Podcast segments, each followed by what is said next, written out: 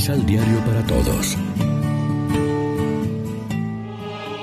Proclamación del Santo Evangelio de nuestro Señor Jesucristo, según San Lucas.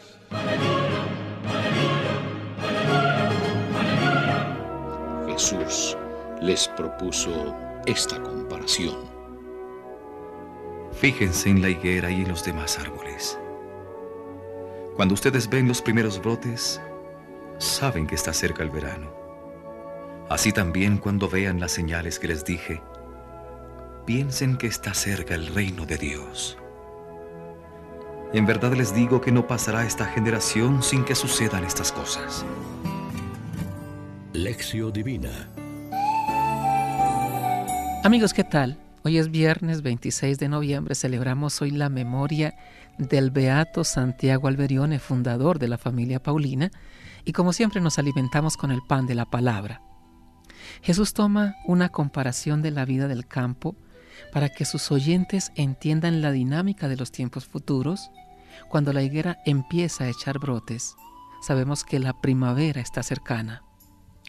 Así, los que estén atentos comprenderán a su tiempo que está cerca el reino de Dios, porque sabrán interpretar los signos de los tiempos. Algunas de las cosas que anunciaba Jesús como la ruina de Jerusalén sucederán en la presente generación, otras mucho más tarde, pero sus palabras no pasarán.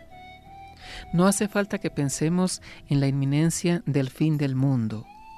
Estamos continuamente creciendo, caminando hacia adelante. Cayó Jerusalén, luego cayó Roma, más tarde otros muchos imperios e ideologías. Pero la comunidad de Jesús, generación tras generación, estamos intentando transmitir al mundo sus valores, evangelizando, para que el árbol dé frutos y la salvación alcance a todos. Permanezcamos vigilantes. En el Adviento, que empezaremos mañana por la tarde, en vísperas del primer domingo, se nos exhortará a que estemos atentos a la venida del Señor a nuestra historia, porque cada momento de nuestra vida es un kairos, un tiempo de gracia y de encuentro con el Dios que nos salva. Reflexionemos. Los signos nos revelan la cercanía de Dios más que su castigo y condena. Esperamos con fe firme la llegada del Hijo del Hombre en poder y gloria para la salvación definitiva? Oremos juntos. Sé que la vida humana está expuesta a múltiples amenazas y a veces pienso que soy cómplice de esta nueva situación por mi silencio cobarde, por mi pasividad. Tú eres la fuente de la vida. No permitas que mi vida se duerma en el sueño de los justos sin haber proclamado tu amor. Amén. María, Reina de los Apóstoles, ruega por nosotros.